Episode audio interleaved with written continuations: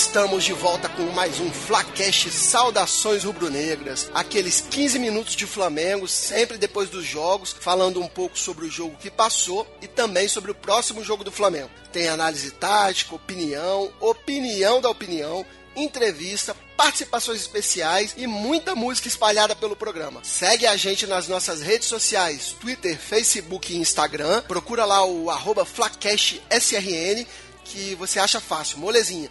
Estamos também no iTunes, onde você pode avaliar a gente com 5 estrelas para dar aquela moral na nossa divulgação. A gente está também no TuneIn, no SoundCloud, no YouTuner, Podflix e provavelmente também no seu agregador de podcast favorito. Se não tiver, avisa pra gente que a gente cadastra lá e já vai ter, cara. Provavelmente você vai achar a gente em todo lugar, então não tem desculpa para não escutar o Flacast Saudações Rubro-Negras. E tem também o nosso canal no YouTube, onde a gente posta lá os teasers dos programas com os melhores momentos. É, assina lá. E eu sou o Thiago Rosas e a gente vai falar de Flamengo 1, Palmeiras 1. Mas antes, acesse a homepage do Flacash. Lá tem todos os programas passados, onde você pode deixar sua crítica, sugestão, elogio, cornetada, empolgado ou o que mais você quiser, cara. E no programa de hoje eu vou contar aqui com as participações de Jefferson Montenegro. Fala, Jefferson. Beleza? Fala, gente. Quem tá falando aqui é o Jeff. E cara, não adianta os paulistas colocarem juiz tendencioso. O Flamengo continua líder, paramos para a Copa e o time tá cada vez mais forte. Tenho aqui também meu freguês no futebol de botão, André Zotez. Fala, André. Saudações rubro-negras. Não conseguimos a vitória, mas conseguimos o um empate. Como eu falei no programa anterior, tá de bom tamanho. Enquanto isso, segue o líder. E diretamente de Brasília, Felipe Cordeiro. E aí, Felipe? Fala, galera. Saudações rubro-negras. Dava para sair uma vitória nesse empate, hein? É, Felipe, ou se dava, cara. Por isso que vamos começando aqui já, mas começamos, mas o clima é de despedida. Não sei por que, que eu fui dizer bye bye. Flamengo! A Rádio Flacash Saudações Rubro-Negras leva até vocês mais um programa da série Dedique um programa ao craque que você ama. E tenho aqui em minhas mãos uma carta, uma carta de um ouvinte que nos escreve e assina com um singelo pseudônimo de rubro-negro apaixonado de Guadalupe. Ele nos conta que no dia que seria o dia do dia mais feliz de sua vida, Vinícius Júnior, o craque do time do Flamengo, revelado na pacata cidade de São Gonçalo, se transferiu, desapareceu, vendeu-se. Ó oh, Vinícius Júnior, volte, onde quer que você se encontre, volte para o seio de sua torcida. Ela espera ver aqueles dribles de novo, entortando adversários e metendo golaços. Agora uma canção. Canta nação. Eu não quero ver você triste assim. É tudo que, que sempre me me, me tirou de São Gonçalo, me deu uma vida melhor, me cuidaram de mim. Só tenho que agradecer a todos que me ajudaram até aqui, desde o, da primeira vez que eu cheguei no Flamengo. Tá pedindo muito para eu ficar, mas é, não é comigo, não, não sou eu que decido. E é um momento difícil que eu tô onde eu sempre sonhei. Gente, depois desse adeus emocionado do Vinícius Júnior, Jefferson Felipe André, alguém quer deixar algum adeus ou um até logo para ele, cara? Eu nem vou me despedir do Vinícius Júnior não, porque eu tenho fé que ele vai continuar no Flamengo nesse segundo semestre. Hein? Tô apostando nisso. Mas se não ficar, valeu Vinícius Júnior, vai brilhar lá na Europa e volta daqui uns anos para brilhar no Flamengo novamente. Mas vamos falar do que todo mundo tá falando, só se falar nisso. Falta um dia, depende de quando você estiver escutando, já até começou. É isso mesmo que vocês estão pensando.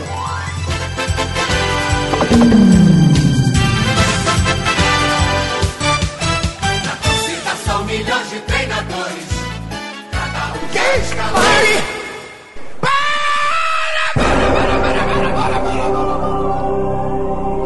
Que que é isso, Brasil? Ih, mano, é Copa do Mundo o quê? Olha o que o cara fez. A gente avisou aqui que não vai falar de Copa do Mundo. Achou errado, otário? Ainda mais que não tem jogador do Flamengo na, na seleção. A gente vai falar da parada pra Copa, contratações, reforços, a barca que deve sair, expectativas para esse tempo que a gente vai ficar parado. E por isso, o Flacast Saudações Rubro-Negras não vai sair de férias durante a Copa. Uma vez por semana a gente vai estar aqui falando das novidades do Flamengo, uma fonte forte, confiável aí, me garantiu que vem reforço aí, e a gente vai tratar dos assuntos que às vezes não dá tempo de falar, porque a gente sempre prioriza os jogos, né? Falar dos jogos, e hoje não vai ser diferente. Vamos falar de Flamengo e Palmeiras, amigos, que jogo foi esse, hein? Primeiro, o início do primeiro tempo e o início do segundo tempo foi meio bugado, não entendi nada. Parecia que o pessoal tava no hotel ainda, no vestiário, tinha tomado uma água meio estranha, que nem o Brasil e a Argentina lá, porque o Palmeiras foi com tudo pra cima e eles ficaram assistindo, entendeu? Teve um, um momento do primeiro tempo que o Barbieri chamou o pessoal e deu um esporro em geral, porque senão ia dar muito ruim. Falando sobre a postura, o Flamengo jogando fora de casa, dessa vez não foi só defesa. É, o Palmeiras no primeiro tempo fez uma marcação alta, fez o gol logo no início. O time do Flamengo levou aquele baque, mas depois se recuperou do susto e no final do jogo do primeiro tempo equilibrou. No começo do segundo tempo, o Palmeiras começou em cima de novo. Aí o Flamengo achou aquele gol no momento bom e depois equilibrou a partida novamente. É, eu acho até que a gente tinha chances de conseguir virar, mas o jogo descambou pra porradaria. É, o Palmeiras ele veio fazendo o que ele costuma fazer nos últimos jogos, que é pressionar os adversários no início do jogo. O Flamengo foi pressionado e acabou tomando o gol, encontraram o gol lá o, o, Palmeiras, na falha de posicionamento do Flamengo da defesa que não vinha ocorrendo nos últimos jogos, deixaram o René ali sozinho com dois, acabou que tomamos esse gol. O Flamengo sentiu o baque do gol, teve mais posse de bola, mas não teve tantas chances assim. O Palmeiras administrou o jogo, né? No primeiro tempo, tava com resultado bom dentro de casa e começou o segundo tempo já pressionando também. Depois dessa pressão inicial do Palmeiras, o Flamengo também veio buscar um pouquinho mais de jogo, não tava acionando muito o Vinícius Júnior, acho que faltou um pouquinho de isso durante o jogo, botar também a responsabilidade dele. Quase conseguimos fazer um outro gol logo em seguida, mas aí depois disso foi pagadaria total que vocês viram aí no jogo, né? É, eu fico muito feliz em conseguir enxergar um desenho tático meio que definido no time do Flamengo. É, como eu disse no programa passado, o Flamengo consegue dosar o jogo alternado com intensidade na mesma partida. Eu via muito time argentino fazer isso, cara. E é engraçado que na hora que ia começar o jogo, a TV mostrou o esquema lá do Flamengo anunciado como 4-2-3-1. Mas não dá para definir que é um 4-2-3-1, porque dentro da mesma partida ele varia para 4-1, 4-1 e o Flamengo fica assim com, com, um volante só, cara, jogando. E eu acho que fica mais, ficou, ficou mais parecido com um 4-2-3-1 quando o Arão entrou. Quem me chamou? Pô, mas, mas olha a implicância aí com o Arão, cara. Dessa vez ele, ele nem comprometeu, não foi mal, não, cara. É, o fato é que na maioria do tempo o Flamengo joga com um volante só, um homem na contenção, que é o Cueja. Só que o Cueja tem jogado tão bem que o resto do time ajudando na marcação, comprando a ideia do técnico, tá funcionando, cara. Fizemos o gol de empate e podíamos ter virado. O gol de empate do menino do Jefferson, né, o Matheus Tuller. Novamente, eu venho falando desse garoto há bastante tempo aqui no podcast e hoje o Tuller deu mais uma amostra de que é um puta de um jogador. Fez o gol, o primeiro gol dele, a postura dele em campo, lógico, dá uns vacilos aqui, dá uns vacilos aqui, mas ali, mas é, enfim, é o normal. Antes foi o Maracanã cheio a favor, pressão positiva, né? Digamos assim. Hoje é pressão negativa. O, o time a torcida do Palmeiras caindo para cima, o time do Palmeiras batendo à vontade, o William jogando bastante, daquele chato daquele Dudu, o cara mala. Nossa, mala demais o Dudu, cara, mas a gente tem que exaltar os dois zagueiros que não caíram na pilha, na catimba e provocação dele e de todo o time do Palmeiras, né? E a saída de bola, cara, aquela saída de bola sem dar chutão, no estilo que chamam de saída lavoupiana, né? Cara, que, cara, que coisa linda de se ver, cara, aquela saída. Bola no chão. Guardiola se orgulharia. Mas infelizmente a gente tem que falar de uns assuntos desagradáveis aqui também. Como meus amigos já disseram, foi uma partida muito violenta, muitos erros do juiz e no final das contas acabamos novamente prejudicados pela arbitragem. E já é a terceira partida no Campeonato Brasileiro. Lembrando das outras duas, Vitória e Chapecoense, então já é a terceira partida que a arbitragem influi diretamente no resultado do jogo, sempre contra o Flamengo. E para falar desse assunto, além dos meus companheiros de bancada aqui, eu trago pela primeira vez no Flacast, cara, o presidente do Flamengo, Careca de Melo. Bandeira, obrigado por parar um pouquinho, por nos dar um pouco de atenção. Fiquei sabendo que o senhor ouve o Flacast aí no avião, durante os voos, para passar o tempo. Agradeço muito a audiência. Boa noite, saudações rubro-negras. Agradecer muito aí o que vocês têm feito. Ah, por favor, continuem, que a gente precisa muito. Muito obrigado, saudações rubro-negras. E sobre a arbitragem do jogo, presidente, o que, que você tem a dizer? É ridículo, né? O, o, o Felipe Melo não ter sido expulso naquele lance covarde. Né? O Felipe Melo era para ter sido expulso e sair de camburão daqui do estádio e ele deu só o cartão amarelo e o treinador do Palmeiras imediatamente substituiu. E depois da confusão ele deu cinco minutos de acréscimo e o acréscimo só valeu enquanto o Palmeiras estava com a posse de bola. Né, como eles estavam sem goleiro, foi só o Flamengo recuperar a posse de bola que ele esqueceu os outros três minutos de acréscimo né, nos cartões amarelos. A, o cartão amarelo do Rodinei foi ridículo, né, ele não ia dar nada. Aí o número 19 do Palmeiras é, praticamente ordenou que ele desse o cartão amarelo e ele obedeceu e deu.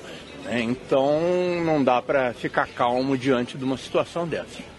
Amigos, complementando o presidente, o que, que vocês têm a falar da, da confusão e da arbitragem? Uma coisa que eu queria deixar como recado aqui criou-se uma coisa no futebol brasileiro e o símbolo disso é o Palmeiras, com aquela história do Felipe Melo, que você tem que ser não é ser aguerrido, você tem que ser violento. E você tem que criar um clima de hostilidade, que é uma guerra, que você vai matar. Isso nunca ganhou nada. Então, ao senhor Felipe Melo, você é um palhaço, você quer aparecer. Isso é um recado para você, Felipe Melo, que por sinal você não joga nada. A Copa do Mundo por causa de você. Como o Jefferson falou aí, o Dudu controlou o apito, né? E sobre o Felipe Melo, cara, é desprezível esse cara. Não, não tem nem muito o que falar, todo mundo sabe como é, que, como é que ele é. Um carrinho daquele ali pode machucar o, o garoto jovem. Na cara do quarto árbitro também ali, poderia ter ajudado. Era vermelho direto, não tem nem discussão. Pênalti também no Viseu ali, teve um empurrão, teve tapa na cara também do Felipe Melo. Ainda bem que não vem pro Flamengo. Eu me lembro quando eu trabalhava no aeroporto, já botei dedo na cara dele, cobrando é, postura. Então não serve para o nosso time. Só serve para quebrar, para causar tumulto. Não quero, ainda bem que não venho. E tá de brincadeira, né? Tinha três minutos ainda de acréscimo, para o jogo por oito e só dá mais um minuto, né? Aproveitando que estamos falando de arbitragem, qualquer jogador do Flamengo que reclamasse estava tomando cartão. E os caras do Palmeiras batendo pra caramba, nada. O juiz não teve controle. O que, que aconteceu? No final aí do jogo, acabou virando Ultimate Fight. Isso é pra ser cartão vermelho imediato. Isso é para ser punido severamente. É para dar de exemplo para a arbitragem brasileira e não amarelo. Tem que parar de reverenciar tal tipo de jogador. O Felipe Melo não tem uma qualidade técnica há muito tempo, ele só joga no vigor, só joga na força física. Cara, é muita energia negativa para um jogador de futebol só, velho. Cara, é péssimo. Tanto no pessoal quanto no profissional, porra. Uma péssima pessoa. Você é uma pessoa horrível, uma mistura do mal com atraso e pitadas de psicopatia. Quase que estraga o nosso programa aqui e antes que isso aconteça, a gente corta qualquer assunto Felipe Melo, mas antes desejar a ele tudo de ruim, deixando sempre bem claro que aqui no Flacast todo mundo acha ele um otário e que ele não é bem-vindo aqui. Vaza. Não tem nada pra você aqui não, seu otário. Vai embora. Flamengo! Escanteio, Rodinei na bola, preparou, bateu, pingou na boca do gol, testada do Mengo, Viseu, guardou!